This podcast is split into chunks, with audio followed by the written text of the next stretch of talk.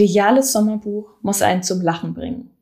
Ich denke, das ideale Sommerbuch passt in den Rucksack und nimmt es nicht übel, wenn es dort gequetscht wird oder wenn sogar mal eine Wasserflasche ausläuft. Das heißt, ein ideales Sommerbuch sollte uns treu begleiten, aber anspruchslos sein abtauchen in eine andere Wirklichkeit und da man im Alltag, wenn man sonst eben nicht Urlaub hat, so oft da unterbrochen wird, bedeutet für mich Lesen im Sommer, sich auch völlig in eine andere Fiktion hineinzubegeben. Ein ideales Sommerbuch sollte das mitbringen, was auch ein ideales Winter-, Herbst- und Frühlingsbuch mitbringt. Es sollte eigentlich in der Hauptsache nur unterhalten. Mehr verlange ich erstmal nicht. Also im Grunde äh, gibt es für mich keine Sommerbücher oder Winterbücher. Ich lese tatsächlich nicht nach Jahreszeiten, weil ich beim Lesen letztlich Teil eines anderen Kosmos werde und dieser Kosmos hat seine ganz eigenen Gesetze und auch seine eigenen Temperaturen und Wettervorhersagen. Aber wenn man jetzt äh, davon ausgeht, dass wir über Sommerbücher sprechen, dann würde ich immer sagen, ein Genre, das sich eignet, wenigstens in den Sommerferien sind Kurzgeschichten, weil die Abwechslung da einfach höher ist. Und dann sind diese kurzen Texte eigentlich wunderbar zu lesen. Für mich gibt es zwei Arten von idealen Sommerbüchern. Das eine stellt mir eine Welt hin, die eine andere ist als die, die ich kenne, aber bitte eine vollständige Welt mit allem oben, unten, vorne, hinten. Das andere ist stilistisch oder der Form nach so interessant, dass ich die Welt, die ich zwar kenne, um die es geht, aber gar nicht mehr wiedererkennen kann oder sie neu erkennen kann oder neu finde. Also entweder, oh, da lebe ich also oder wow, da kann man auch leben, das kann man sich auch vorstellen. Und das Tolle ist, es gibt ein Buch, das kann beides, denn das handelt zwar von einer Welt, die nicht die unsere ist und nicht die meine ist und eigentlich die von niemandem ist, der es liest, weil es die Welt gar nicht gibt, aber sie verfremdet und ähm, das auf eine Weise, dass sozusagen die Verfremdung des ohnehin Fremden umkippt, wie Minus mal Minus gleich Plus, in das Gefühl, da war ich schon immer, da bin ich zu Hause, da wollte ich endlich mal wieder hin. Liebe Hörerinnen und Hörer, es ist Sommer. Es sind Ferien oder sie stehen kurz bevor für viele eine der schönsten Gelegenheiten im Jahr zum ausgiebigen Lesen. Wir haben hier im Bücherpodcast gemacht, was wir eigentlich schon lange einmal machen wollten. Wir haben ein paar unserer Lieblingskolleginnen und Kollegen gefragt, was die ideale Sommerlektüre für sie ausmacht und, wo wir schon mal dabei sind, ob sie nicht eine Empfehlung für uns hätten. Die Antworten kommen von Julia Bär, Dietmar Dart, Julia Enke, Sandra Kegel, Kai Spanke und Tillmann Sprekelsen. Und im Anschluss hören Sie noch ein Gedicht aus der Frankfurter Anthologie. Einfache Sätze heißt es von Helmut Heißenbüttel. Ich empfehle für den Sommer Ladies im Hotel von Dorothy Parker. Julia Bär, immer mal zu Gast hier im Bücherpodcast, ist Redakteurin bei FAZ.net. Ähm, was empfiehlst du da für ein Buch? Ladies im Hotel ist kein Roman, sondern ein Theaterstück von Dorothy Parker, geboren 1893 als Rothschild, allerdings sicher zu ihrem großen persönlichen Schmerz, ähm, dem armen Flügel der Familie. Und Dorothy Parker war eine sehr produktive Schriftstellerin in ganz unterschiedlichen Bereichen. Sie hat Gedichte geschrieben, sie hat Kurzgeschichten geschrieben, auch Kritiken, für die ist sie allerdings irgendwann rausgeflogen bei Vanity Fair, weil sie denen zu ironisch und zu beißend war. Außerdem Theaterstücke, wie eben Ladies im Hotel. Ähm, worum geht's? In Ladies im Hotel geht es, wie der Name schon sagt, um Damen, die in einem Hotel leben, das Hotel ist von etwas abgepelltem Glanz und man könnte behaupten, dass es bei den Damen ähnlich sind. Die sind alle schon etwas älter, zwar so ab 50 aufwärts, aber damals galt das nun als alt, ähm, die meisten verwitwet, eine getrennt lebend. Und diese Damen sind sehr unterschiedlich. Also eine sitzt zum Beispiel im Rollstuhl und hat ihren Sohn dabei, die andere ist sehr einsam, manche sind sehr reich, manche sind sehr arm, eine arbeitet sogar noch, was natürlich äh, für die anderen sehr exotisch ist. Und ähm, es lebt eben, wie sich das für ein Theaterstück ähm, damals auch gehörte, von den Dialogen. Und die Dialoge sind sehr schön witzig, beißend, treffend. Das ist also ein Buch, was man am besten selbst im Hotel liest. Ja, man kann das ganz hervorragend im Hotel lesen. Und ähm, Dorothy Parker hatte auch sehr viel Erfahrung mit Leben im Hotel, weil sie nämlich nach der Scheidung von ihrem ersten Mann eine Weile lang selbst in dem Hotel gelebt hat, in dem sie auch einen literarischen Zirkel hatte. In diesem Buch gibt es wundervolle Dialoge und überhaupt einfach so Teasen. Zum Beispiel sagt Lulu, die eben im Alter von 50 verwitwet ist und da einzieht, dazu, warum sie niemals zurück will in ihre Heimatstadt. Ich habe alle Brücken hinter mir abgebrochen und die Ruinen machen sich prächtig. Oder wenn die Damen sich unterhalten, da sagt eine, was ist eigentlich mit May Talbot? Ist sie ein bisschen dünner? Und die andere antwortet, ich denke doch, sie ist seit zwei Jahren tot. Dorothy Parker hat übrigens, wenn man diese Art von Boshaftigkeit schätzt, auch die Hate-Songs geschrieben, also Hasslieder für Mezzosopran und Orchester. Das kann man sich bei der Gelegenheit auch sehr, sehr gut mal anhören. Ähm, es ist alles nicht fröhlich, was sie geschrieben hat, aber es ist sehr witzig. Vielen Dank, Julia.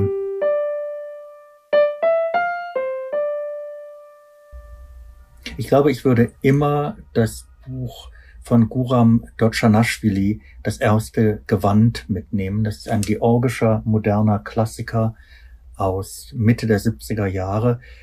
Das ist ein Buch, das schildert eigentlich einen Ausschnitt aus einem Leben. Ein junger Mann lebt in seinem Dorf vollkommen zufrieden mit sich und mit dem Dorf, aber er fühlt eine gewisse Unruhe und dann kommt irgendwann ein Fremder ins Dorf und erzählt von der großen, weiten Welt da draußen.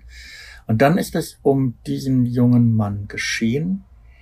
Der bricht auf, der kommt in verschiedene Orte, verschiedene Städte, verschiedene Lebensweisen hinein und verwandelt sich dabei. Und wie er sich verwandelt und wie er am Ende zurückkommt in das ursprüngliche Dorf, das ist sehr bemerkenswert und sehr ergreifend.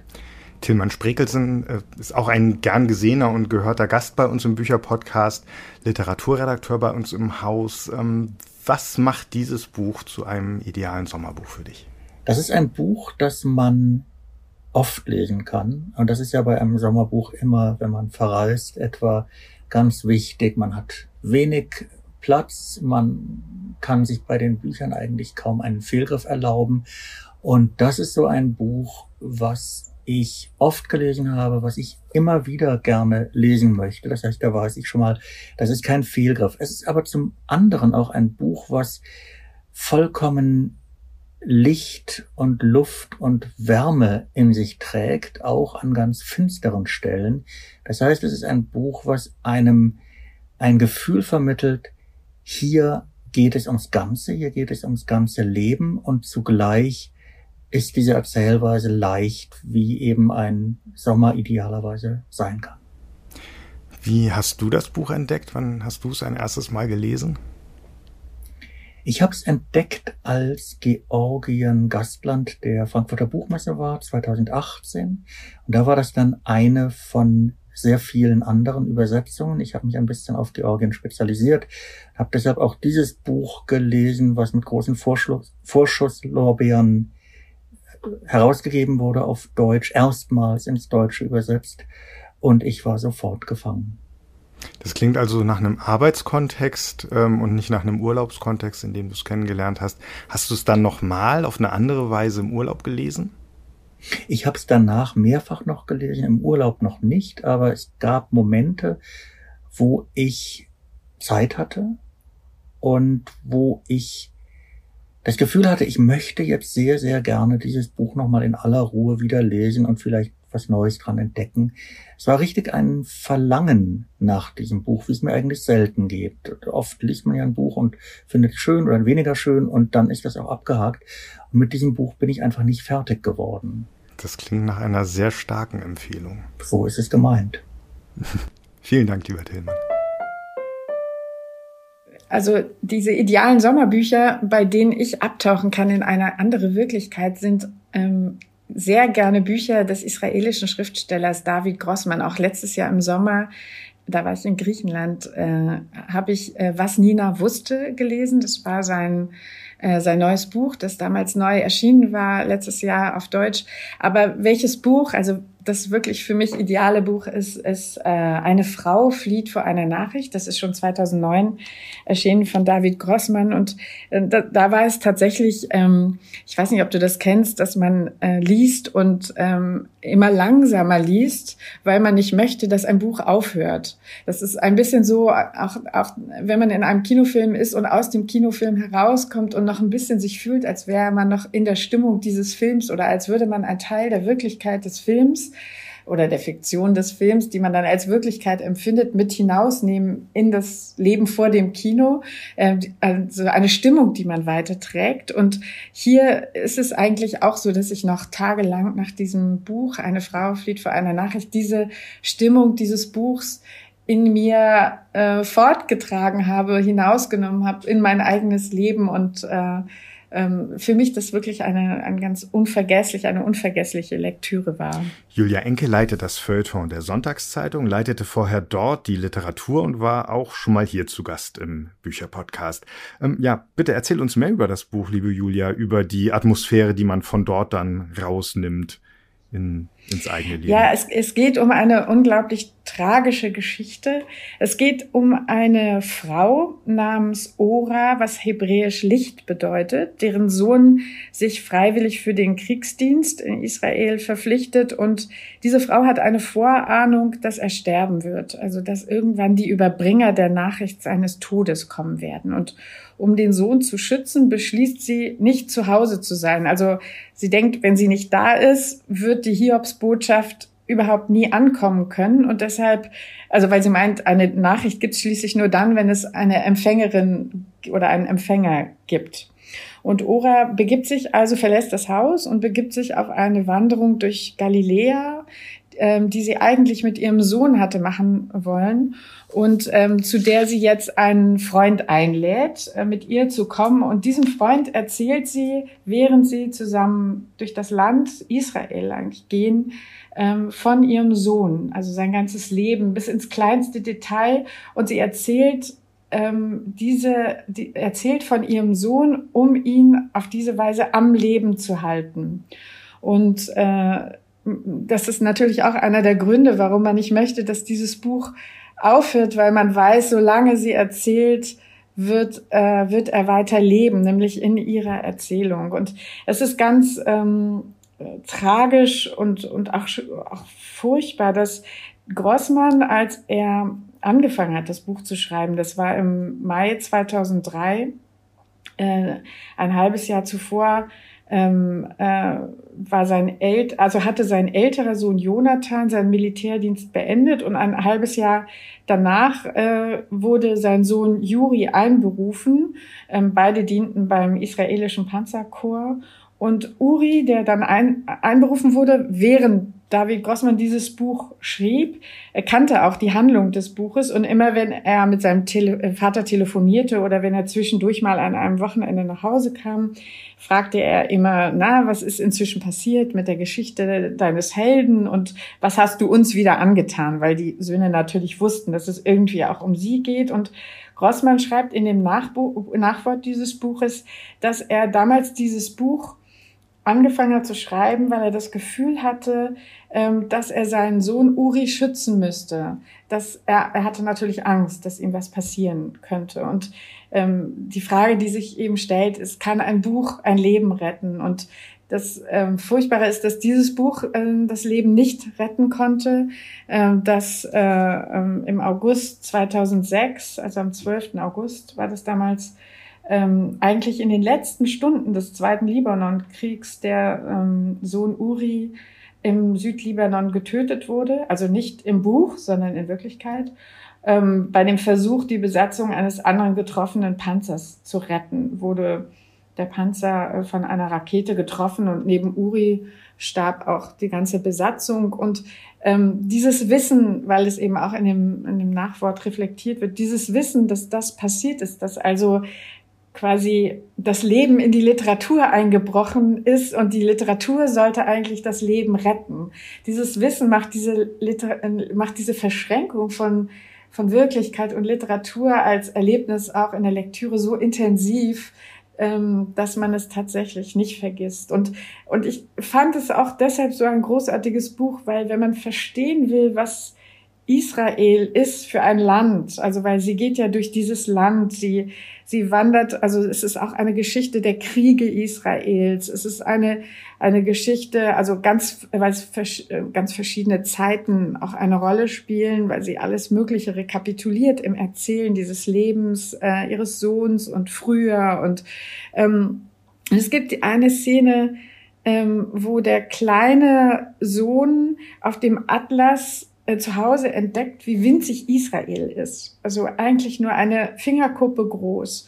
Und er sagt so, das gibt's doch gar nicht. Wir sind hier umzingelt von Feinden und wir sind so klein. Und dann äh, sagt die Mutter, ja, aber hier, die, das sind die Freunde, das sind dann die Vereinigten Staaten. Und äh, dann stellt er fest, ja, aber die sind so weit weg, guck doch mal. Und da sind so viele Seiten dazwischen, weil der Atlas ja immer weitergeht und Amerika einfach viele Seiten weiter ist. Und was es, wie es sich anfühlt, äh, in Israel zu leben ähm, und äh, welche Geschichte dieses Land hat. Dafür ähm, entwickelt man in diesem Roman, finde ich, ein großartiges Gespür und viel besser als in so vielen Sachbüchern oder Dokumentationen. Also das ist deshalb für mich sensationelles Buch. Ganz kann ich jedem empfehlen, darin in den Ferien abzutauchen. Ja, klingt für mich nicht gerade so, als würde man es dann kurz schließen und der Blick geht dann so über den Strand oder eine Ferienanlage oder ähm, ähm, man, man liest das auf einer, auf einer Liege oder in irgendeinem Schatten oder bei irgendeinem Drink oder so. Also, was ist mit dem Gewicht dieses Buches? Ja, das ist sehr, sehr gewichtig. Und ich, aber das ist vielleicht eine Typenfrage. Hm. Es gibt, glaube ich, ähm, unterschiedliche Leserinnen oder Leser in den Ferien. Mhm. Und ähm, ich bin tatsächlich nicht jemand, die gerne leichte, unterhaltsame Bücher liest ähm, am Strand, sondern ich möchte wirklich dann endlich die Bücher lesen, für die ich Zeit habe und äh, die mir viel bedeuten. Mhm. Und ähm, unterhaltsam, ich weiß nicht, unterhaltsame Bücher, das finde ich dann immer so langweilig. Also ich, da gibt's bestimmt andere Typen. Also andere mögen dann lieber äh, auch in meiner Familie Krimis und äh, sind dann auch sehr schnell und lesen einen Krimi nach dem anderen weg oder auch, auch leichte Bücher, aber ich bin nicht der Typ, ich mag gerne gewichtige, schwere Bücher, von denen ich dann eben so ein, ein Leseerlebnis auch mitnehme. Mhm. Und in den Ferien hat man einfach Zeit dafür. Deshalb. Wenn die Ferien gute Ferien sind. Hast du das Buch ein erstes Mal in den Ferien gelesen oder wie waren die Umstände, unter denen du das Buch ähm, entdeckt oder ein erstes Mal gelesen hast? Also dieses Buch habe ich tatsächlich nicht in den Ferien gelesen, aber ich habe es auch draußen in Parks gelesen und ähm, und bin irgendwo hingegangen, wo ich für mich war. Tatsächlich habe ich aber dieses, ähm, dieses letzte Buch von äh, David Grossmann, das in Kroatien spielt, auch eigentlich ein, ein, ein ein schweres Buch, habe ich in den Ferien gelesen. Letztes Jahr am mhm, Strand mhm. und ähm, es war nicht ganz so dick, weil eine Frau flieht vor einer Nachricht wirklich sehr, sehr fast 700 Seiten mhm. dick ist. Aber das kann ich auch sehr empfehlen. Mhm. Griechenland war das dann damals. Mhm. Was nimmst du diesmal mit? Weiß ich noch nicht. Also das muss ich noch. Äh, ich bin mir tatsächlich nicht so richtig sicher. Das muss ich noch entscheiden. Ein köstlicher Moment. Man sollte diese Entscheidung nicht voreilig treffen. Ja, also um mich herum liegen so mehrere Stapel von Büchern. ähm, ich muss das noch auswählen. Vielleicht erfahre ich es in eurem Bücherpodcast von den Kolleginnen und Kollegen. Vielleicht mal reinhören. Sehr gut. Vielen Dank, liebe Julia. Ja, sehr gerne. Das Sommerbuch meiner Wahl ist der Kosmos Vogelführer von Lars Svensson. Ein Vogelbestimmungsbuch, ähm, das jeder Ornithologe braucht, äh, der loszieht und äh, Vögel bestimmen möchte. Kai Spank ist Kollege bei uns in der Sachbuchredaktion Vogelfreund und war schon ein paar Mal zu Gast hier im Bücherpodcast. Ähm, bitte erzähl uns mehr über das Buch, lieber Kai. Ja, also der ähm, Kosmos Vogelführer von, von Lars Svensson ist so etwas wie ein, ein Standardwerk. Er kam bei uns zuerst 1999 raus, ähm, hat seitdem einige Überarbeitungen erfahren und ist der mit Abstand beste Vogelführer, den man in Deutschland kriegen kann. Äh, nicht nur hier übrigens, auch in Großbritannien wird er benutzt und das aus gutem Grund. Er arbeitet mit Illustrationen, nicht mit Fotos. Und ähm, es sind alle Vögel, ähm, die man in Deutschland, in Europa antreffen kann, drin verzeichnet. Genauso auch die Arten Nordafrikas und Vorderasiens. Und auch ein paar Seltenheiten, die sich, die sich manchmal hierher verirren, aber die hier gar nicht hingehören. Das klingt nach einer Bibel, also nach einem Riesenwälzer. Den schleppt man noch nicht mit sich rum. Den gibt's mittlerweile als App. Hm. Tatsächlich, ich habe ihn auch als App. Und äh, wenn man ihn in Buchform mit sich rumschleppt, dann sind es tatsächlich äh, so 440 Seiten. Also schon schwer. Okay. Wie, wie benutzt man so etwas? Also ich denke, man ist draußen unterwegs, sieht einen Vogel und denkt, ähm, das wüsste ich gern, wer das ist, was das für einer ist. Aber da hat man noch genau. keine 400 Seiten bei sich dabei. Eigentlich schon. Also, wenn man im Feld unterwegs ist, das heißt, wenn man an irgendeinem Tümpel steht oder äh, am Strand oder in irgendeinem Naturschutzgebiet, dann ist es nicht schlecht, wenn man den dabei hat, denn es können immer mal Vögel auftauchen, die man nicht im Griff hat. Die Vögel vor der Haustür kennt man in der Regel. Man weiß, wie eine Amsel aussieht, man weiß, wie eine Kohlmeise aussieht, eine Blaumeise und so fort. Aber ähm, wenn die ganzen Zugvögel auch wieder hier sind, weil sie hier brüten, dann wird's irgendwann knifflig. Und da hilft äh, so ein äh, Vogelführer. Ähm, und der führt alle Arten auf und der führt sie zum Beispiel auch nebeneinander auf. Also das klassische Beispiel ist, es gibt zwei kleine Vögel, die heißen Zilpzalp und Fitis. Die gehören beide zur Familie der Laubsängerartigen und die sehen sich unfassbar ähnlich. Ähm, nun hat der, der Zilpzalp dunklere Beine und der Fitis hat vielleicht einen deutlicheren Überaugenstreif, aber das sieht man eigentlich, wenn man im Feld steht, nicht so richtig. Man muss sich dann auf den äh, Gesang verlassen. Wenn man aber ein bisschen Zeit hat und der Vogel einigermaßen still ist, was in der Regel nicht der Fall ist, aber falls es mal so ist, dann kann man sich anhand von bestimmten Merkmalen ähm, zurechtlegen, um wen es sich handelt. Und da ist so ein Vogelführer wirklich sehr praktisch. Da sagt zum Beispiel der Svensson, dass der Fitis ähm, eine längere Handschwingenprojektion hat als der Zilpzalp. Und da sind die Vögel in exakt derselben Position äh, nebeneinander aufgeführt, exakt gleich ausgeleuchtet und äh, dann gibt es so kleine, so kleine Hinweise, an denen man sich orientieren kann. Dann guckt man sich die Zeichnung an und sieht, ah ja, die Handschwingprojektion beim Fetus ist tatsächlich länger. Die Handschwingprojektion, das ist so ein Fachbegriff aus der Topo Topografie. Mhm. Das ist ein Fachbegriff aus der Topographie von Vögeln. Äh, und sie bemisst den Teil der Flügelspitze, der, wenn der Vogel äh, den, den Flügel angelegt hat, über die längste Schirmfeder hinausragt. Und die, Schirmf äh, die, die Schirmfedern ich wiederum äh, sind die inneren drei bis fünf Armschwingen eines Flügels. Und die Armschwingen wiederum sind die großen Federn, äh, die letztlich so etwas wie die Tragfläche bilden. Und das hat man relativ schnell raus. Das klingt jetzt wahnsinnig kompliziert, aber wenn man in so ein Buch immer wieder reinguckt, dann versteht man das sehr schnell sehr gut. Und das ist übrigens auch eine wichtige Sache man sollte sich in so einem Bestimmungsbuch nicht nur die Bilder angucken, die häufig ganz toll sind, das sind einfach unglaublich tolle Illustrationen, sondern man muss den Text auch wirklich lesen. Weil erst, wenn man den Text liest, kommt man wirklich nah an den Vogel ran. Also auch ein klassisches Beispiel, man steht im Winter an einem See und da jagt ein Greifvogel, den man immerhin als Falken identifiziert hat. Und dann begibt man sich auf die Suche. Und dann könnte man der Idee verfallen, dass es sich um einen äh, Baumfalken handelt.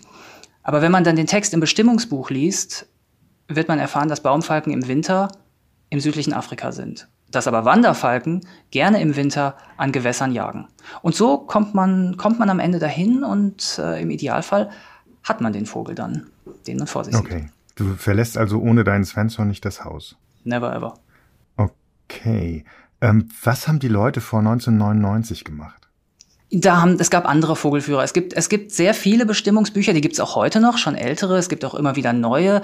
Ähm, früher gab es häufig ähm, Vogelführer, die sehr ungenau waren. Da waren die Zeichnungen nicht so gut oder da waren die, die Fotos äh, sehr schlecht, weil der Vogel schlecht ausgeleuchtet war, weil er nur in einem Kleid zu sehen war und das war dann sehr runtergerockt. So ein Vogel wechselt ja das Kleid. Männchen sehen häufig anders aus als Weibchen. Es gibt das sogenannte Prachtkleid, das legt ein Vogel in der Brutzeit an. Es gibt das sogenannte Schlichtkleid, ähm, das legt er außerhalb der Brutzeit an.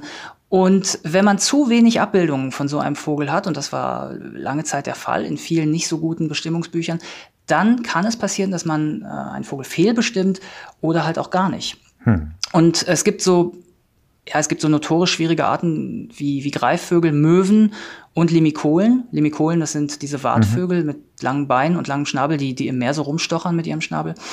Ähm, die zu bestimmen ist tricky und da braucht man wirklich Abbildungen oder Fotos, also Illustrationen oder Fotos in allen Kleidern. Und das leistet dieser Svensson. Und andere Bücher haben das in dieser Form nicht gemacht. Ich bin ein bisschen überrascht zu hören, dass die Zeichnung da den Vorzug hat, bekommt vor mhm. dem Foto. Ja, das ist ähm, eigentlich noch eine Idee aus der Zeit, als es noch keine so guten Fotos gab. Ähm, das ist ein bisschen Geschmackssache. Illustrationen haben den Vorteil, dass man auf sehr engem Raum direkt so Vergleiche anstellen kann. Also wie gerade gesagt, Silpsalp versus Fitis direkt nebeneinander in exakt derselben Pose, mhm. vor neutralem Hintergrund. Also äh, bei dem einen ist nicht irgendwie Laub und bei dem anderen ist irgendwie blauer Himmel. In exakt derselben Körperhaltung. Äh, und dass man gewisse Merkmale hervorheben kann, beziehungsweise sie in einem Idealzustand zeigen kann. Und das ähm, ist natürlich, da würden jetzt Fotobefürworter sagen, so begegnet man einem Vogel niemals in freier Wildbahn. Aber um etwas über, sein, ähm, über seine Haltung, über äh, sein Gefieder zu lernen, ist das wirklich von Vorteil. Mhm. Ich habe auf einem Fo ich habe nie auf einem Foto gesehen, dass das Rotkehlchen, das ist der Lieblingsvogel der Deutschen, ist ja auch der Vogel des Jahres geworden, dass das Rotkehlchen eine kleine, sehr schmale gelbe Flügelbinde hat. Ist mir nie aufgefallen. Bis ich das im Svensson gelesen habe. Und dann habe ich mal drauf geachtet draußen und dann festgestellt, das stimmt, aber man, vieles sieht man gar nicht, obwohl man den Vogel schon so oft vor sich hatte. Mhm. Und da ist äh, so ein Buch mit Illustrationen ein echter Vorteil. Bist du gleich 99 auf den Svensson gekommen oder wie war das? Erstkontakt mit diesem ja. Nee, der kam später. Der, der kam später und dann kam auch wirklich, als, als die App kam, kam halt sofort die App, weil die kostet zwar Geld, aber die hat äh, Vogelstimmen, die man sich anhören kann. Und das ist wirklich ein echter Vorteil, weil manche Arten, also wie gesagt, Fittes Silpsalp bestimmt man am besten anhand der Stimme oder äh, Waldbaumläufer, Gartenbaumläufer. Mhm. Das sind so Arten, die äh, funktionieren so auf lange Sicht, auch wenn man ein Fernglas hat, funktioniert es nicht so super. Und da ist eine App ein echter Vorteil. Mhm, mhm. Und dieses Buch, also äh, 99 bis 2007, als das Smartphone rauskam, ist ja noch ein ist ja noch ein Schritt, sind ja noch mal acht Jahre, in denen du wahrscheinlich schon mit diesem Buch ähm, gearbeitet hast. Hat es dich sofort überzeugt? Hast du dann deinen ornithologischen Bücherschrank ausgemistet und ganz viel Platz gehabt auf einmal, weil die anderen ja den kürzeren gezogen haben? Also erstmal überfordert es ein, weil es viel mehr Abbildungen hat und viel genauer ist als alle mhm. anderen. Man fängt also dort eher an, mal zu suchen, hat aber die Systematik des Buchs relativ schnell im Griff. Und generell gilt, wenn man, also wenn man wirklich ernst macht mit der Vogelbeobachtung, dann sollte man nicht nur ein Bestimmungsbuch mit sich rumschleppen, sondern Richtig. mehrere. Ja, tatsächlich am besten eins mit Illustrationen und eins mit Fotos. Das ist so der Idealfall. Macht kaum jemand, aber also ich, ich nehme halt den immer. Und mittlerweile halt auf dem hm, Handy. Hm. Ja, also mein Buch ist auch, also das, was ich hier noch habe, das ist schon sehr runtergerockt. Es liegt gerade vor mir und es zerfällt. okay. Ähm, klingt, als hättest du es wirklich ähm, die ganze Zeit dabei. Jetzt ähm, kommt die Urlaubszeit, ähm, deshalb das Thema Sommerbücher. Und ähm, mhm. ein Rat von dir, Vogel beobachten im Urlaub. Sollte man das immer machen? Sollte man das, kann man das so nebenbei machen? Kann man das mal so einen halben Tag machen? Ist es schon Vogelbeobachten für dich, wenn man ähm, irgendwo im Schatten oder in der Sonne oder was äh, liegt und dann was sieht und hört, was man noch nie gesehen und gehört hat? Ähm, ja, oder auch was man schon oft gesehen und gehört hat. Also ähm, ein gutes Beispiel ist der Buchfink, das ist äh, mit der Amsel unser häufigster Brutvogel der singt häufig so kleine Dialekte. In Südeuropa singt er nochmal ganz anders als hier. Aber auch hier, also wenn ich jetzt äh, im Park bin und ich höre den A, Buchfink A und ich höre Buchfink B, die klingen nicht genau hm. gleich. Und das ist schon ganz interessant. Also man kann auch, wenn man morgens wach wird und schon mal raushört und man hört die ersten Ringeltauben oder die Amsel oder ganz früh einen Hausrotschwanz, dann ist das ja schon eine Form von Vogelbeobachtung. Es gibt so ein Buch, das heißt Birdwatching with Your Eyes Closed. Da geht es halt wirklich darum, äh, über den Sound sich dem Vogel zu nähern. Und man kann es überall machen, man muss gar nicht Urlaub haben. Also das geht natürlich auch in der Stadt, auf dem Weg zur Arbeit und äh, an, an jedem, Vögel gibt's ja überall, es geht an jedem mhm. Ort. Und man kommt gar nicht umhin, wenn ich dich richtig verstehe. Äh, also ich nicht. Andere wahrscheinlich schon, aber bei mir ist ein gewisser Zwang schon dabei, ja. Klingt aber nicht nach einem unglücklichen Zwang. nee, ist tatsächlich ein tolles Hobby, kann ich nur empfehlen. Alles klar. Liebe Hörer, kauft euch ein Fernglas und ein Bestimmungsbuch. Und, und, und raus. los. Genau. Vielen Dank, lieber Kai. Bitte, bitte.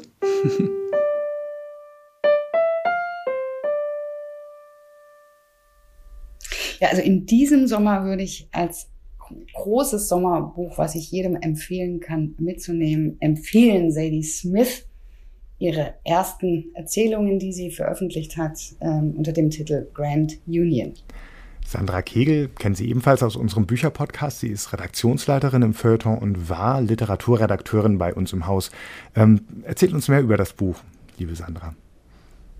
Ja, das Besondere ist, dass wir Sadie Smith natürlich als große Romanautorin kennen, mhm. seit ihrem Debüt Zähne zeigen von der Schönheit. Ähm, und sie ist immer um Erzählungen herum äh, gewandert und hat sich darauf nie einlassen wollen, obwohl sie viele äh, Essays, politische Essays, kulturhistorische Essays geschrieben hat, die, äh, die sie auch in Buchform veröffentlicht hat. Aber jetzt zum ersten Mal literarische, kurze Stücke und sie ist eine hinreißende Erzählerin. Also sie kann mit diesem Prinzip ganz viel anfangen.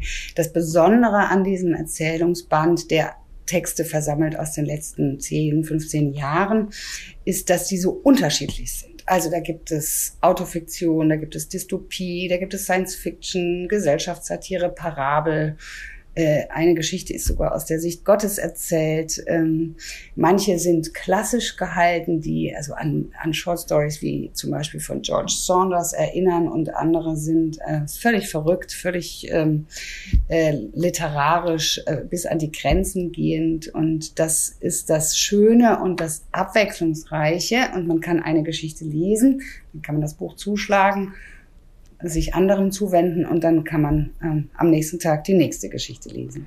Erkennt man in den einzelnen Geschichten die Sadie Smith, die man aus den Romanen kennt, oder ist das ein Buch voller Überraschungen?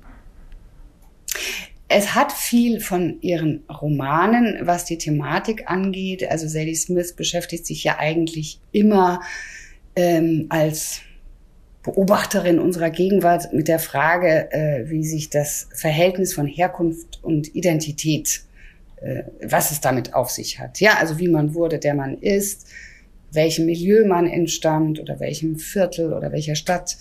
Und ähm, das ist etwas, das äh, die Protagonisten ihrer Kurzgeschichten eben auch vielfach umtreibt ähm, sind Geschichten, die überwiegend in Amerika spielen. Sadie Smith ist ja geboren in Wilson, einem Arbeiterviertel in London und äh, lebt heute in, in New York und unterrichtet, glaube ich, auch an der NYU.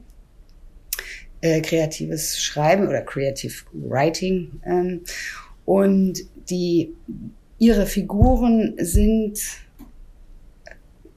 Künstler, Angestellte, äh,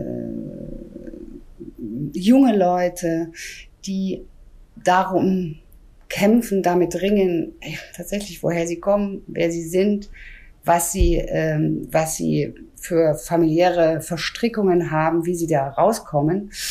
Manche sind so äh, komponiert wie ein Musikstück, also das sind zum Teil richtig surreale Stücke. Manches sind auch äh, Themen, wie Mutterschaft, etwas, das Sadie Smith ja selber eben auch aus eigenem Erleben kennt. Äh, da gibt es eine ganz berührende äh, Szene zwischen einer Tochter und einer Mutter, die sich eben über das, was Mutter und Tochter sein ausmacht, ähm, unterhalten. Also große literarische Erzählkunst. Ein Wort noch zu dem Gewicht dieses Buches, also literarischem Gewicht. Ist das, ist das tief und leicht oder ist es tief und schwer, das Buch? Ähm, ist es eins, in dem man, aus dem man leicht wieder auftaucht? Ähm, aus den einzelnen Geschichten, das ist ja so ein Thema bei Kurzgeschichten, dass ja auch immer also doch ein ganzes Stück weit über sich selbst hinausweisen und man sie dann doch nicht so schnell los wird. Ähm, einfach Buch zuklappen ist ja nicht so getan, wie man dann einen Roman zuklappt, wenn er gelesen ist. Ähm, wie verhält es sich damit? Also es ist vor allem überwiegend wahnsinnig humorvoll. Äh, und der Humor bei Sadie Smith spielt ja immer eine große Rolle. Ähm, und selbst wenn sie eine Geschichte hat äh, über einen Künstler, der eben darum ringt, wie kann man in diesen politisch turbulenten Zeiten überhaupt noch Kunst machen. Es sind eigentlich zwei Künstler, die sich darüber auseinandersetzen, ist das vor allem komisch. Weil das ist geradezu eine Karikatur eines österreichischen Malers, der dann nach New York kommt und wie er das Ganze Amerika, Trump Amerika äh, wahrnimmt, ähm, das ist vor allem komisch. Das heißt, ich würde sagen, diese, diese Geschichten haben ganz ernste, ganz große Themen, sind aber unheimlich leicht ähm, selbstreferenziell und äh, oftmals eben lustig erzählt, obwohl Sadie Smith eben eine sehr gewissenhafte Autorin ist, sehr genau weiß, was sie tut, aber sie erlaubt es sich als Autorin in diesen Kurzgeschichten tatsächlich äh, diese Form, ähm, wie ich vorhin schon erwähnte, so weit zu treiben, dass es bisweilen fast skizzenhaft daherkommt, also mhm. unfertig. Also es ist, hat fast was Fragmenthaftes ähm, und das macht es eben auch ähm, so so leicht zugänglich. Mhm, mh. Ähm, wie hast du das Buch entdeckt? Wann ein erstes Mal gelesen? Ich habe es entdeckt, weil ich eigentlich alles lese, was von Sadie Smith auf meinen Tisch kommt. Hm. Äh, das ist eine der Autorinnen, die ich immer lese. Das ist jetzt eine Neuerscheinung, ist vor ein paar äh, Wochen erschienen und deswegen war klar, dass ich das lesen würde. Und das ist aber ein Buch, das ich auch immer wieder immer wieder hervorziehen würde, um es, um es nochmal zu lesen oder um darin zu lesen. Das ist ja das Schöne an, äh, an äh, Büchern mit Kurzgeschichten. Man kann sie äh, häufiger als einen Roman wieder zur Hand nehmen, weil sie eben diese vielen Zugänge haben ähm, und man kann auf Seite 250 aufschlagen und ist bei einem Anfang. Eine tolle Empfehlung. Vielen Dank, liebe Sandra. Sehr gern. Das Sommerbuch meiner Wahl besteht aus zwei Bänden, die damals separat erschienen sind. Es heißt Hyperion oder die Hyperion Cantos oder auf Deutsch die Hyperion-Gesänge von Dan Simmons. Der erste Band heißt Hyperion, also Hyperion. Der zweite heißt The Fall of Hyperion, also der Zusammenbruch oder in der deutschen Fassung der Fall von Hyperion. Dietmar Dart ist Filmkritiker, Schriftsteller, Mathe-Fan, Minus mal Minus gleich Plus, ähm, My Little Pony-Fan, geschätzter Kollege bei uns im Feuilleton und ähm, erzählen mehr von diesen beiden Büchern, bitte. Genau, also der Punkt bei diesen beiden Büchern ist, ähm, dass sie ja, ganz weit draußen anfangen. Das heißt, sie erzählen die Geschichte sozusagen der ultimativen Hinterwäldler-Situation, nämlich ein Planet, der weit, weit draußen liegt, weit, weit abliegt von einer galaktischen Zivilisation, also einer Zukunftszivilisation, die ganz viele Sonnen, Sterne, Planeten, Monde umfasst. Aber diese Welt eigentlich nicht. Das ist so ein Hinterhofding. Und diese Welt heißt Hyperion. Und auf dieser Welt gibt es sogenannte Zeitgräber. Das sind Artefakte, Bauten, archäologische Objekte, bei denen Messungen von Physikern äh, und natürlich auch Physikerinnen nachgewiesen haben, dass die Entropie da umgekehrt ist. Das heißt, dass der Hang zur immer größeren Unordnung, der in wirklichen physikalischen Systemen existiert, da umgedreht ist. Das heißt, diese Dinger laufen rückwärts durch die Zeit. Die kommen also sozusagen aus der Zukunft, wir können sie aber sehen. Sie sind normalerweise verschlossen und das Buch fängt aber damit an, dass sie sich jetzt öffnen. Und es gibt um diesen Planeten herum eine Art Religion, einen Kult, äh, von einer Kirche des Shrike. Das Shrike ist ein Wesen, das weitgehend aus Messern besteht und aus Spießen und aus furchtbaren metallischen Sachen. Ein grausames Etwas mit glühenden Kohleaugen. Ähm, und die beten das an als eine Art Teufel und Gott in einem und äh, glauben, dass dieses Wesen irgendwie die, dazu berufen ist, äh, die Menschheit zu erlösen. Und diese Zeitgräber sind heilige Stätten für diese Kirche. Und das heißt, da gibt es Pilgerfahrten. Und das Buch erzählt von der letzten dieser Pilgerfahrten, denn da sich die Gräber öffnen, geht jetzt die Zeit zu Ende und weiß Gott, was alles passiert. Und diese Pilgergruppe ist also handverlesen, teils von der Kirche, teils von der Politik, teils von Militärs, teils von Verschwörungen. Und es sind handverlesene sieben sehr, sehr interessante Figuren. Und diese sehr, sehr interessanten Figuren erzählen auf der Fahrt zu den Zeitgräbern ihre Vorgeschichte. Und es gibt ein sehr berühmtes Buch, in fact eines der ersten Bücher der wirklich englischen Literatur, die wir so nennen. Das sind die Canterbury Tales von Herrn Geoffrey Chaucer. Und die sind auch so aufgebaut. Da gibt es also, ähm, weiß nicht, irgendwie einen Kaufmann und einen Ritter und, und die erzählen halt so ihre Vorgeschichte und warum sie auf der Pilgerfahrt sind. Und genauso ist es hier. Und der Witz ist nun der, Du hast also einen Soldaten, du hast eine Privatdetektivin, du hast einen Dichter, du hast einen Religionsgelehrten, du hast einen ähm, Pfarrer, einen katholischen Pfarrer, obwohl der Katholizismus eine ganz, ganz alte und zerbröckelte und nicht mehr sehr zahlreiche Sekte ist in dieser Zukunft. Und die erzählen halt alle, warum sie da hinfahren. Und es stellt sich raus, sie waren entweder schon mal da oder ihr Leben hängt damit zusammen.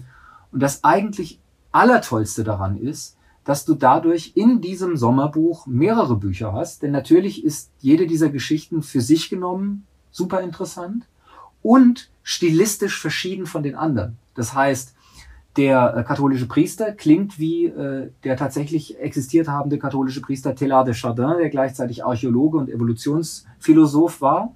Das heißt, der Stil dieses berühmten katholischen mystischen Schriftstellers und Archäologen Teilhard de Chardin ist der Stil des Kapitels, das der Geistliche erzählt. Dann hast du die Privatdetektivin, die ist so, die erzählt dann natürlich im Stil eines hartgesottenen Krimis, also so schwarze Serie oder so äh, Dashiell Hammett, Raymond Chandler, dann hast du den Dichter, der ist ganz wichtig und ein absoluter Arsch. Ähm, ein völlig rücksichtsloser Mensch, der sein eigenes Leben und das manch anderer Person für sein Hauptwerk, nämlich die, pass auf, Hyperion Cantos, geopfert hat äh, und jetzt an diesen Ort zurückkehrt, weil das Shrike, dieses grauenhafte Wesen, seine Muse ist, das glaubt er zumindest, und er will sein Gedicht zu Ende schreiben und das ist die letzte Gelegenheit. Und dessen Bekenntnisse und Erinnerungen sind eben im Stil dann äh, natürlich der hohen Literatur geschrieben. Also es klingelt irgendwie Ezra Pound drin durch und du hast irgendwie Untertöne von, ja, von moderner, anspruchsvoller Literatur sozusagen. Dann hast du einen Soldaten, das ist dann natürlich eine ganz Hemingwayeske oder Norman Mailerhafte, taffe Macho-Geschichte. Ähm, ja, so halt. Also das heißt, ähm, du kriegst Stileigentümlichkeiten, die sozusagen Vertrautes verwandeln, denn man weiß ja ungefähr, was katholisch ist, man weiß ungefähr, was ein Krieg ist, man weiß ungefähr, was ein Kriminalfall ist. Aber berühmt sind ja die Leute, die Dan Simmons da nachmacht, geworden, weil sie es auf eine jeweils ganz eigene Art tun, äh, diese Geschichten zu erzählen. Und mit dieser Art spielt er dann. Du hast also vertraute Handlungsmuster, Stoffe und so weiter, die auf ungewöhnliche Art erzählt werden. Du hast aber auch das Nichtvertraute und das ist natürlich eine Welt, in der es sowas gibt wie Zeitgräber oder diese, diese kosmische Zivilisation, die Hegemonie und so.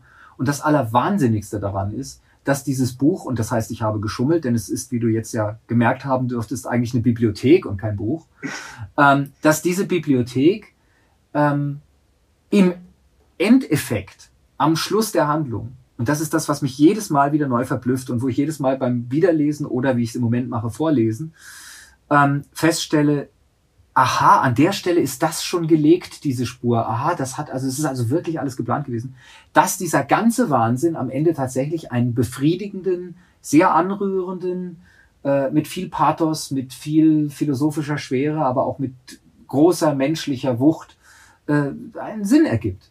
Also man hat tatsächlich eine runde Geschichte, wo man sagt, ähm, dieses Ende lohnt auch diesen langen Weg, den man eben mit diesen sieben Leuten da verbringt. Und, und das ist so, man sieht die Dinge frisch, man sieht die Dinge neu, man sieht sogar dieses Buch bei jedem Wiederlesen neu. Und ähm, ich weiß nicht, ob es äh, rüberkommt, aber ich finde es ziemlich gut.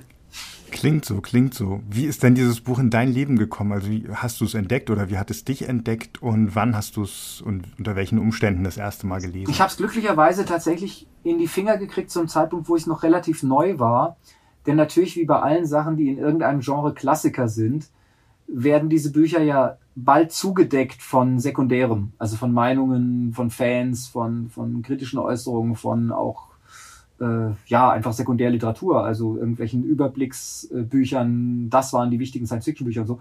Und dann findest du nicht mehr selber zu ihnen. Und bei mir war es so, ähm, ich war relativ früh Science-Fiction-Fan, äh, mir fiel allerlei in die Hände durch biografische Zufälle, als ich gerade lesen gelernt hatte, also so zwischen sieben und zehn und war dann so ziemlich druff, würde ich sagen, bis so 87, also 16, 17 Jahre alt und bin dann umgezogen, habe einen Teil meiner Bibliothek auch verschenkt, verkauft, äh, neues Leben angefangen in einer etwas größeren Stadt, würde ich heute sagen. Damals dachte ich, wow, Großstadt, nämlich Freiburg.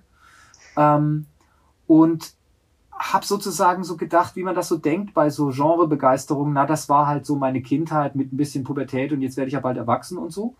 Und habe dann eine Zeit lang eher so das gelesen, was eben als ähm, ja, Highbrow-Literatur, Literaturhausliteratur äh, vom germanistischen Seminar oder vom anglistischen Seminar empfohlene Literatur und sowas war. Äh, die ganze Moderne für mich entdeckt, was weiß ich, Joyce, Proust, Pipapo.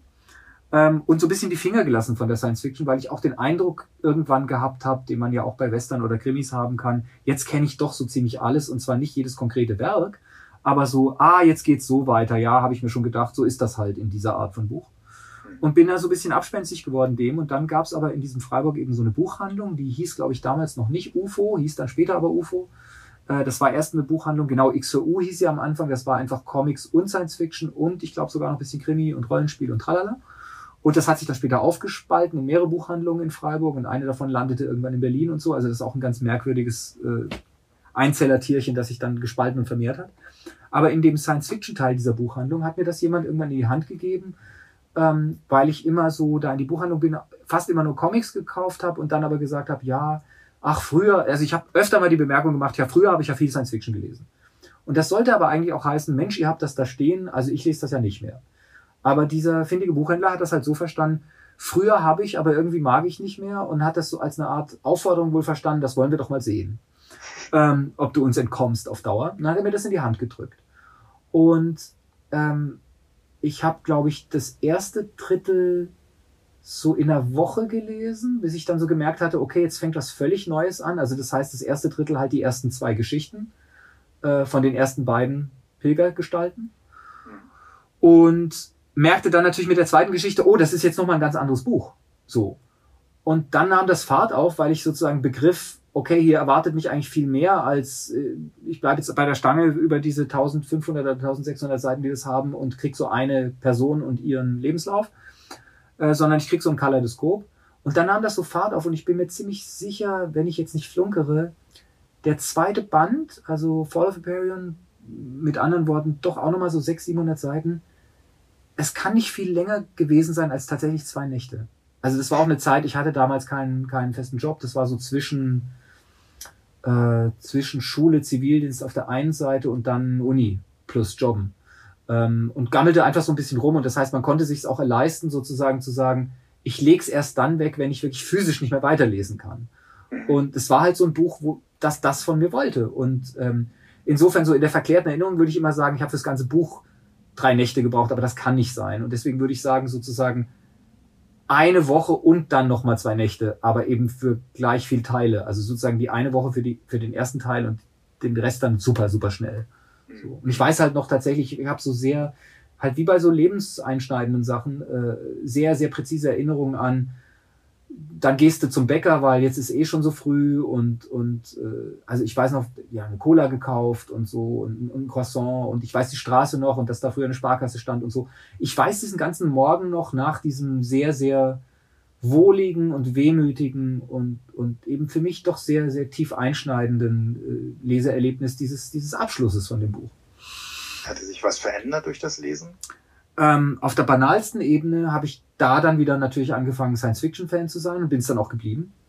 Ähm, und ansonsten hatte sich halt verändert, dass ich, dass diese Trennung ein bisschen verschwunden war von, ähm, es gibt künstlerisch anspruchsvolle, komplizierte Literatur und es gibt Literatur, die dich einfach packt, schüttelt, ähm, auswringt, äh, von innen nach außen krempelt und dann wieder hinstellt und du bist irgendwie emotional mitgenommen und hast dein ganzes Leben angefangen neu zu bewerten und, und hast einen anderen Begriff von Freundschaft oder Liebe oder so. Oder hast den Begriff, den du schon immer hat, hattest, äh, jetzt so klar serviert gekriegt in der Geschichte, dass du sie sozusagen mit dass du ihn mit Bildern verbinden kannst, was vorher nicht ging oder so. Oder kannst dann sagen, ja, so wie der mit dem befreundet ist, Mensch, das hatte ich doch auch mal, das war dann dieser Mensch und so. Also, so, was wir halt von Büchern wollen, so ein Spiegel von unserem Leben, der Dinge klarer macht. Und ähm, ich habe es, wie gesagt, seither ja mehrfach neu gelesen, lese es gerade jemandem vor, was dann so wahrscheinlich jetzt ein Jahr gehen wird, wobei sich auch da lustigerweise wieder der Beschleunigungseffekt einstellt. Also die Person, der ich es vorlese, sagt jetzt so, ja, aber heute bitte noch eins oder so. Ähm, oder was, erst wieder am Freitag, wollen wir uns nicht treffen oder so. Ähm, und äh, ja, das ist, das hat so einen Speed, dieses Buch. Das hat so eine, das hat so einen Gradienten irgendwie drin.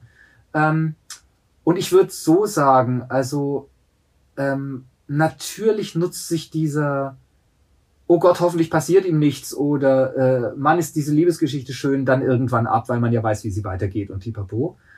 Ähm, aber ich staune immer noch über die enge Verbindung von formaler Kühnheit, von, von stilistischem Können und emotionalem Wert. Also es ist nie ich kann ganz schnell Gitarre spielen, sondern ich kann ganz schnell Gitarre spielen, aber hör mal die Melodie. So, also es hat, es hat so dieses Gleichgewicht von, von, von Können und, und, und Wollen und Meinen und, und Fühlen und, und so. Das ist wirklich, ist erstaunlich. Also es gibt, es gibt inzwischen Bücher, die mir emotional sogar noch mehr bedeuten. Es gibt Bücher, die ich für technisch geschickter halte. Dann gibt es Bücher, die ich für anspruchsvoller, bla, bla, bla, bla, bla. Aber wenn man das überhaupt könnte, einen Durchschnitt bilden aus Können und Herz oder so, dann gibt es da immer noch keins, was, was so viele andere Bücher ersetzen kann. Mhm. Einfach hm. durch, die, durch dieses viel, was es hat, was aber ein qualitatives viel ist, was keine blöde Menge oder sowas ist, sondern einfach so viel verschieden oder so. Klingt für mich nach einem Buch zum Verkrümeln, also eher so Übergangszeit oder es ist nass und kalt und unangenehm draußen und man hat so seine Leseecke, sein sonst was zum Lesen, wo immer du liest, keine Ahnung. Ähm, aber gerade noch nicht nach irgendwas von Sommer, was für mich auch immer heißt, ich lese wo, wo ich sonst nicht lese, ich bin, ich bin wo, wo ich sonst nicht bin ähm, und so und draußen. Ich würde das, ich würde das umdrehen. Ähm, ich weiß, dass eben dieser Nachmittag vor dem Croissant morgen äh, war im Seepark. Der Seepark ist in Freiburg so ein Ding, das haben sie für die Bundesgartenschau gemacht und war dann ein Geschenk an die Menschheit, das immer noch Bestand hat. Das ist so ein Naherholungsdingsbums halt. Und da ist es eigentlich notorisch hammerlaut. Und vor allen Dingen ist es so, da das so der Spot ist, trifft man da natürlich sämtliche Leute, die man kennt, nochmal so richtig. Ähm, und da lag ich aber und ich weiß auch, ja, da Mark Ginsler habe ich an dem Tag gesehen und die Kinder waren noch lauter als sonst und so. Aber das Ding hat halt so eine Kraft, dass auch wenn du es in Häppchen liest, ähm, sozusagen, also ich würde mir zutrauen, dass auch in der Rollschuh-Disco mit epileptischen Blitzlichtern noch weiterlesen zu wollen. So. Das klingt nach einer wirklichen Empfehlung. Nicht für die Rollschuhdisco, aber für dieses Buch. Danke dir, Dietmar. Ja, gerne. Also vielleicht noch eine Anekdote, wenn du sie brauchen kannst. Natürlich habe ich das Buch viel stehen sehen bei Leuten, die viele Bücher haben, weil es ja ein Buch ist, das aus vielen Büchern zusammengesetzt ist und also Leute, sogenannten Leseratten natürlich besonders gut gefällt. Aber mein, mein, mein größter Lächelmoment mit dem Buch war, dass ich mal auf einer Lesetour mit den zwei Holländern von der Agentur Bilvet in verschiedenen Studentenbuden einquartiert wurde und dann in einer Bude landete von so einem DJ, der nur zwei Bücher besaß. Und das eine Buch war irgendwas mit Drogen. Das will ich jetzt nicht kommentieren. Ähm, und dieses Ding. So, das heißt, anscheinend ist es auch eine Klammer um Leute, die ganz viel lesen und Leute, die vielleicht nicht ganz viel, aber wahrscheinlich ganz intensiv lesen. Hoffentlich machen sie keine Filme und keine Fernsehserie draus, denn das wird natürlich seit Jahren immer wieder angedacht, weil es halt die Leute, die es lieben, so sehr lieben und dann sagen natürlich irgendwelche Produzenten, ja, aber dann müsste mhm. man damit auch Geld machen und so. Ich möchte in diesem einen einzigen Fall tatsächlich das, was so viele Leute sagen, die sagen, nein, das sind nicht, das sind nicht meine Figuren, wie ich sie mir vorstelle und so. Ich will keine von jemand anders gemachten Bilder dazu haben. Ich will sie nicht. Und dann werde ich es natürlich euphorisch besprechen, wenn es kommt. Abgemacht. Danke dir, Dietmar. Danke dir. In den Show Notes und auf unserer Seite www.faz.net slash Bücher-Podcast, Bücher mit UE, finden Sie ein paar Artikel zu den Büchern und überhaupt Sommerbüchern und was Thomas Krumbrink in der Frankfurter Anthologie aus dem so kurzen wie ergreifenden Gedicht Einfache Sätze von Helmut Heißenbüttel herausliest, das Sie, liebe Hörerinnen und Hörer, gleich im Anschluss vorgelesen bekommen. Wie immer von Thomas Huber. Wenn Sie uns schreiben möchten, immer gern. Die E-Mail-Adresse ist bücher-podcast.faz.de, Bücher mit UE. Wenn Sie uns abonnieren wollen, mit Sternchen oder sonst wie bewerten oder liken oder teilen, Sie finden schon Gelegenheit dazu in den Podcatchern oder in den sozialen Medien, zum Beispiel bei Instagram, wo wir als FAZ Bücher mit UE unterwegs sind. Vielen Dank auch diesmal fürs Zuhören. Alles Gute und auf bald. Helmut Heißenbüttel. Einfache Sätze. Während ich stehe, fällt der Schatten hin. Morgensonne entwirft die erste Zeichnung. Blühen ist ein tödliches Geschäft. Ich habe mich einverstanden erklärt. Ich liebe.